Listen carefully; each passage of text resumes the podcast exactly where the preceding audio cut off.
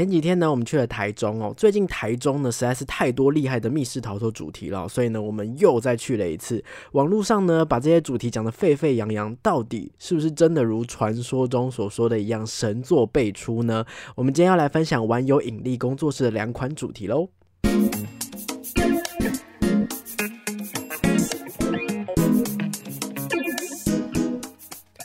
嗨，各位大家好，欢迎回到逃脱记录点，我是主持人阿纪。这是一个分享密室逃脱、剧本杀等等游戏体验的心得节目。我会根据自己实际体验的感想，在游戏中以不暴雷的形式分享自己的想法与观点，同时也会给予个人的评分，让大家作为挑选游戏的参考。所以，如果你是喜欢剧本杀或是密室逃脱等等实境游戏的玩家，欢迎持续锁定这个节目哦。去年后半年呢，台中出新游戏的速度真的是。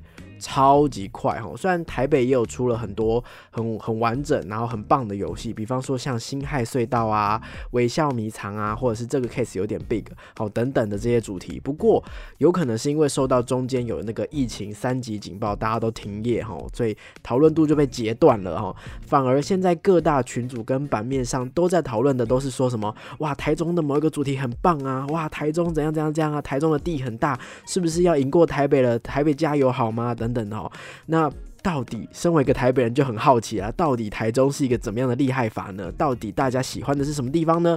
所以呢，我们又冲了一次台中哦。那这一次的行程，我们是在一天之内，呃，先玩了玩有引力的两款主题，然后还有就是同一个地点就在旁边的冒险王哈，有一些人没玩过哈，我玩过了哈，所以就让其他人去玩。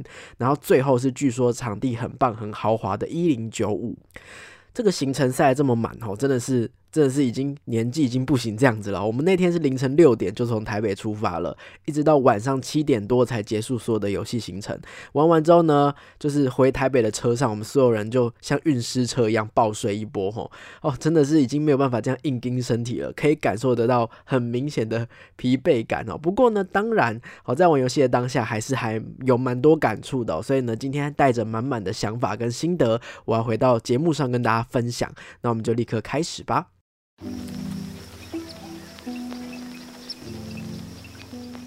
What is?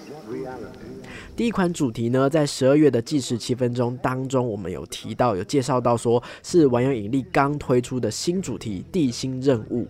地心任务的故事呢，是在某一天呢，地球发生了许多突如其来的全球危机，各式各样的异常灾害不断发生。专家推断说，可能是跟地心有关系，但是据说目前唯一一个可以抵达地心的方法，就藏在地球上最神秘的大陆南极洲。所以玩家必须在冰天雪地当中寻找答。案深入未知的地心执行任务，所以故事的开场呢，其实已经这样的描述，已经把画面描述的非常清晰了。所以当时在十二月我在介绍这个主题的时候，高光是看到这样子的游戏介绍，就还蛮想要尝试看看的。所以第一款呢，我们呃排到的游戏就是这个。那当时在玩游戏呢是早上八点多，我们从台中还台北六点多，然后冲到台中的时候是八点多，根本不是我平常的作息啊！哈，我的脑袋整个都还没有开机哦。所以呢，这里呢，呃，除了就是我自己很厉害之外，当然也要特别感谢当天的小天使，还有万有引力的工作室。哦，好像是呃为了配合我们的行程，然后主角有特别去跟他们呃协商哈。那他们有开了特殊的早上时段。哦，谢谢你们辛苦了，这样子。好，岔题了哈。七早八早，虽然我们的脑袋都还没有开机，不过呢，当天的那个代场人员口条跟速度都还蛮刚好的。其实两款主题他们的代场小天使都还蛮有把握的哈。所以呢，在听他们。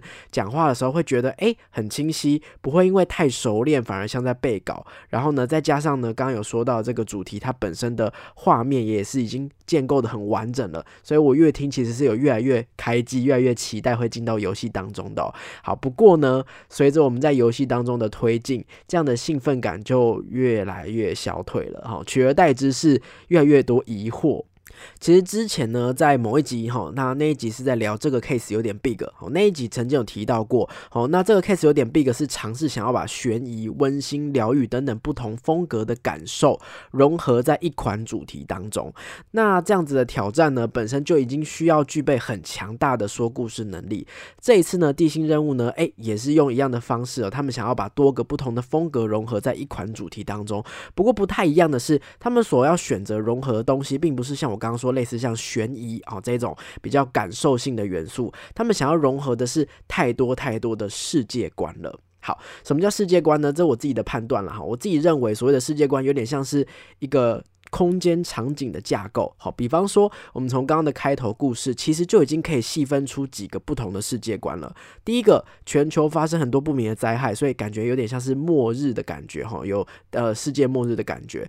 那再来呢，是我们要到南极大陆，南极大陆冰天雪地，哦，很冷哦，有一种极境感，哈。那再来，我们会前往地心去冒险，所以在到达地心之后呢，当然地心也会有不同的样貌嘛。我的想象中应该会是熔岩啊，很热啊等等的。那当然这个。万有引力工作室呢，他们有诠释了一个他们自己想象中的地形哦，是一个完全跟大家一般以为不一样的样貌哈。好，到目前为止呢，其实你就会发现，哎，好像是很。不同的场景的方式、场景的风格了哈，这个跟故事走向，或者是跟玩家感受到，比方说悬疑的感受，这样是不太一样的。因为这个世界观，除了要要要求故事的逻辑要合理哈，你怎么样从呃原本我们是世界末日，然后可以接到南极，然后南极冰天雪地，要怎么样可以接到地心的场景哦，在个别场景之间的空间美术是一个很大的考验，场景跟场景彼此的过渡跟转换，你也要想办办法。让它合理哦，而不能只是单纯的去满足故事的发展。所以我觉得这款游戏要挑战的东西，其实是比这个 case 有点 big 还要再更高更高的。所以很可惜的是，地心任务是嗯没有成功的哦。这件事情似乎实在是太困难的一个挑战哈。或许是因为他们的故事发展太过随心所欲了。好，就是一下子是在那里，一下子在这里，一下子要这样，一下要那样子哈。那所以每一次进到一间房间的时候呢，这个美术风格都会完全大变换，我需要重新适应，因为我就会觉得说，哎。我我还在玩同一款游戏吗？好，这种感觉有点像是上一秒我还在童话故事里面跟公主喝下午茶，下一秒我开了一扇门，我就要开始拿枪射僵尸，就是呃完全不同的东西这样子，我会有点疑惑，为什么我通过刚刚那扇门，我来到这边就变成这样子了？好，那为什么为什么我好像呃场景哎一开门哎就切换来这个地方了？场景之间的切换其实也是也是参差不齐的，因为有的是符合合理性，是直接连接在一起的，有的是。vi 不太自然哦，那个不自然会让人家察觉哈，不没有完全没有解释，会让人家觉得很奇怪的哦。举个例子，有点像是我在学校里面哦，我从教室开门，哎，到走廊，这样很合理嘛哈。我自己是不需要任何的解释，我就知道为什么教室开门会连到走廊的。好，可是如果我在走廊再开门，哎，突然跑到一个按摩店，中间为什么会跑来按摩店？发生了什么事情？我是被传送来的呢，还是我走过来的呢？还是时间已经过了很久，我晕倒被送过来的？等等的，好，完全没有像这样子。的解释我不知道，所以这个不自然感或是疑惑感，就是在这个地方开始累积的。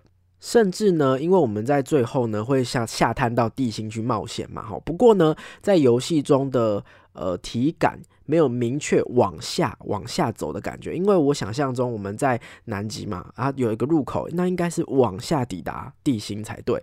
好，可是感觉在游戏的过程当中，我没有在往下走啊，所以呢，我抵达地心的第一个瞬间是。蛮意外的，哎。哦，原来这里就是地心哦，我我走几步就到了，好这样的感觉哈。好，所以在它的空间跟场景上呢是蛮可惜的。不过如果撇除这些故事脉络跟世界观，单纯就场景的美术来讨论的话，是可以感受到他们花了不少的心思去呈现一个他们想象出来的地心世界，非常的奇幻，非常的特殊哦。虽然这种奇幻风格。对我个人来说有一点点怕哈，刚好有踩到我的罩门上。好，不过呢，奇幻感的效果是很棒的哦，在很多的电影里面才会看到这样的风格哈，美术的用心或者是灯光啊这种奇异的点缀都有达到效果。所以我觉得，如果啊在美术上的呈现已经有这么有把握，并且这么努力的话呢，我觉得好像或许是可以专心投入在一个世界观当中就好了。因为光是要玩家暂时遗忘我真实世界的身份，投入在主题打造的这个世界。当中，并且我还要伴随着剧情去完整勾勒出一个呃有头有尾的故事，其实是一个非常不容易的事情了。所以地心任务在这一次呢，很可惜我投入感并没有很高，好，就是很明显的会知道哦，我是在。玩一个密室这样子。那谜题的部分呢，大多都没有特别艰涩的谜题哈，收集到足够的线索都是可以顺利解开的。那也有一两个小巧很亮眼的操作题，在操作的当下，诶，会觉得很特别。我没有在其他地方有看过这样的呈现方式，虽然不难想到，好，可是呢，诶，它居然和融合的蛮好，融合的蛮妙的这样子。不过呢，部分仍然是有一些指向性不足的问题哦。地心任务呢是那种你一进到空间当中，你就可以看到，哦，这个房间里面有三四五六个。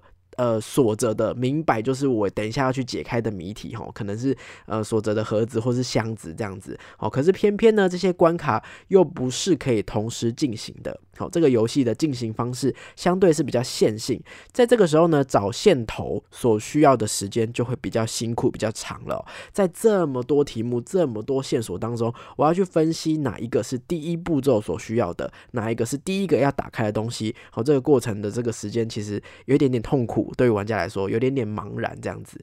那再来就是机关的部分哦。其实一开始我是有一点点想不起来这个主题里面哪里有机关哈，可是其实是有的，是有的。后来认真想是有的哈。那只是它的包装方式会让人家哦感受不出哦，原来它是一个密室里的机关哦，跟一般人想象中的机关有一点点不一样。好，所以呢，我自己觉得，哎，机关的呈现不是这一款主题最亮眼的地方。那整体而言呢，我觉得地心任务呢是一款平平淡淡，可以感受得出想要突破的东西哦。可是呢，就稍显可惜啦，混乱了一点点哦。不过世界观虽然混乱，可是每一种风格却又驾驭的还不错，所以其实是美术其实是蛮厉害又蛮用心的。那有几个操作题哦，特别是游戏的最后最后，他们将某样道具。就是呃用一个反转的方式去使用它，好，这样的手法是蛮令人惊喜的。好，那对于新手来说呢，这个游戏的过程其实是非常丰盛哦，甚至是丰盛到有点太多，因为它流程是偏长的啊。不过可惜的事情是，整个游戏结束也就结束了哈，没有一个特别亮眼会让我记得的记忆点。好，那地形任务呢，人数的限制是三到六位，官方的建议是四或五位，确实我也觉得四五位以空间来说比较刚好，价格是每个人五百到五百五十元，我自己。个人的总体评分呢，会给六分。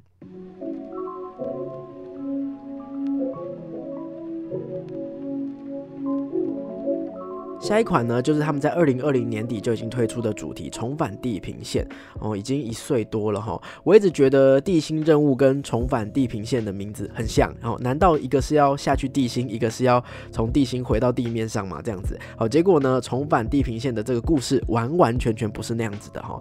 它的故事是在说，在未来，人类与人类自己开发出来的人工智能机器人引爆了第三次世界大战，最终呢是由机器人取得了胜利，并且。掌控了自由与权力，人类在这些终极机器人面前毫无抵抗之力，人口甚至锐减了八成。那剩余的部分人类呢，依旧是怀着希望与机器人呢不懈的奋斗跟抗争哦。这些人就被机器人视为是危险犯罪者，一律都要送往离地球四点二光年的 Z 三行星凯勒斯太空站。哦，反正就是会被送到外太空去了哈，执行一个冷冻冬眠惩罚。那基于这个人道主义哈，没想到机器人也是没有人道。道主义的每十年，他们会把这些危险的罪犯呢解冻，让他们起来活动筋骨哦。那今天呢，就是轮到由玩家扮演的这个。犯罪人们哈，F 区的各位哈，好，所以没想到原来重返地平线是太空监狱的主题。我们呢扮演的就是在机器人底下看管的这个罪犯，人类罪犯哦。那我们怎么可能就乖乖的，就是被解冻，然后就真的只是起来动一动、运动运动筋骨？我们当然是要想办法逃走啦哈。所以呢，这一次呢，在重返地平线当中，哎，主题性就非常的强烈哦，是一个在太空里面还有机械的等等等的这些元素在里面哈，大量的太空造景，还有冷光的灯光。效果再搭配，他们会有语音广播，时不时会有响起一些警报声，确实是营造了非常好，就是我们人类被机器人给监控着的感觉哦。不过呢，很可惜的是，这款的主题谜题不太对我自己的胃口。整体的谜题大概是由逻辑题、操作题，还有少量的数学运运算题去组成的。那这几种题型呢，没有太多会让我增加成就感的题目啦，就是要经过比较辛苦的这个思考过程，才能够找出答案的题。题目哈。那另外呢，刚刚有提到操作题嘛，操作题其实用的是一个蛮有趣的方式去呈现，而且有有三四五题这样子哦。不过很可惜的事情是呢，它的空间设计。让这些操作题只能一个人操作哈，一个人站在那个操作的位置上，其实空间就满了，其他人只能干着急哦。所以如果他一直弄不好，弄不好，其他人也没不不方便帮忙哈。所以就这就蛮可惜的，只能看他表演哈。那部分的题目上呢，有一些装饰的图案跟题目真正必须所需的线索是有点混乱的。好，有点混乱。举例来说，就是我们在一个空间里面，然后拿到一张卡片，卡片上面假设画了一个三角形，好了哈，啊，我们找了到处，哎，只有在另外一张卡片上面有看到。一些三角形画在旁边，可是因为它画的很像是装饰，但是又没有找到别的三角形啊，怎么办呢？所以我们就一直在把这两件事情尝试结合在一起，后来才发现，哎，没有，就是那个三角形真的只是装饰，和我们需要的三角形是别的东西哦，类似像这样子。所以我觉得在玩家端的体验上，或许是还有优化的空间哦，把一些装饰拿掉，或是把一些提示弄得更清楚，哦，更指向性哦，可能会更好。那因为这个谜题的流程不太顺畅，所以我们在过程当中呢是有。使用提示蛮多次的，好提示呢是小天使透过对讲机给我们，那大部分呢它是还蛮直接，就指示我们说，哎，你可以怎么怎么做，所以我们就这么这么做，好做完之后就成功打开谜题了。可是因为太直接了，所以我照做之后，我到底为什么要那样，或者是哪些线索有告诉我其实要这样等等的，哦，事后想起来是存在着一些疑虑的哈。那另外呢，再配合刚刚提到的某一些操作题目的操作步骤，它其实是需要。要我们跟小天使重复确认，或者是有一些地方是因为安全上的考量，所以小天使是必须要直接进到游戏的空间里面去协助玩家。那这个部分的感受就有一点微妙了。好，因为小天使虽然是一开始就告诉我们说，哎，等一等，小天使是会出现在空间内的哦。那我们玩家就把它当做是潜意识就好了，不用太在意它哈。不过我自己还是希望可以有某一种机制啦，比方说角色扮演啊，或者是说你从最一开始就直接告诉我，哎，小天使就是。全场跟在旁边等等的，而不是有时候消失，我要用对讲机找他；有的时候又可以直接在旁边让他，就是让我跟他对话。就是这两种切换其实蛮尴尬的哈。或许如果选择一种方式的话，会更顺畅、更自然哈。不过值得一提的事情呢，是游戏的最后有个蛮特别的装置，在密室逃脱里面能够体验到这样的装置，其实很特殊哦。不但是有特色，而且也符合逃狱的设定，让我们当时其实是蛮兴奋的哦。虽然我自己私心还是希望可以再更次。刺激一点啊，不过呃也不要太苛求，因为毕竟呢是一个室内场地，还是有一定的限制跟安全上的考量。好，目前为止过过瘾已经很不错了哈。那重返地平线的游戏人数呢，限制四到八位，官方建议呢是五到六位。老实说，我觉得以老手来说，四位是最刚好的。人数如果再多的话，可能会有有些伙伴被闲置，没有办法共同参与的情况。价格上每个人是六百元哈，所以我个人的评分大概会落在六点五左右。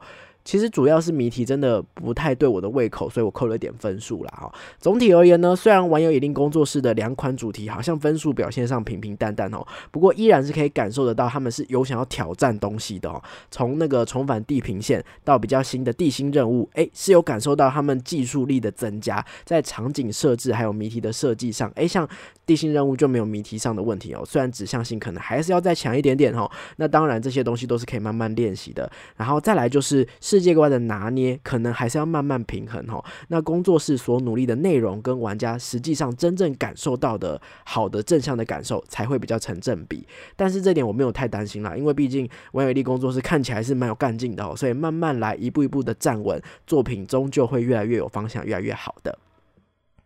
那另外呢，在游戏之后，借由这个工作室的介绍，我也可以大概的感受到，好像玩游一力正在慢慢的构成自己的世界观哈。或许他们接下来推出的其他作品，会慢慢的把这个玩游宇宙哈给建立起来，所以大家也可以多多的期待啦。好，以上呢就是本集的分享啦。下一集呢与大家见面的时候，应该是小年夜了，所以这边也先提早祝大家新年快乐。那新年的期间呢，或许有更多跟亲朋好友相聚的机会，部分的工作室也有推。推出了新年活动或是新的主题，所以各位就敬请期待二月的计时七分钟。当然，疫情最近的情况也是暗潮汹涌的，所以无论是玩家还是工作室，请一定要好好保重身体啊！哈，加强的消毒哈。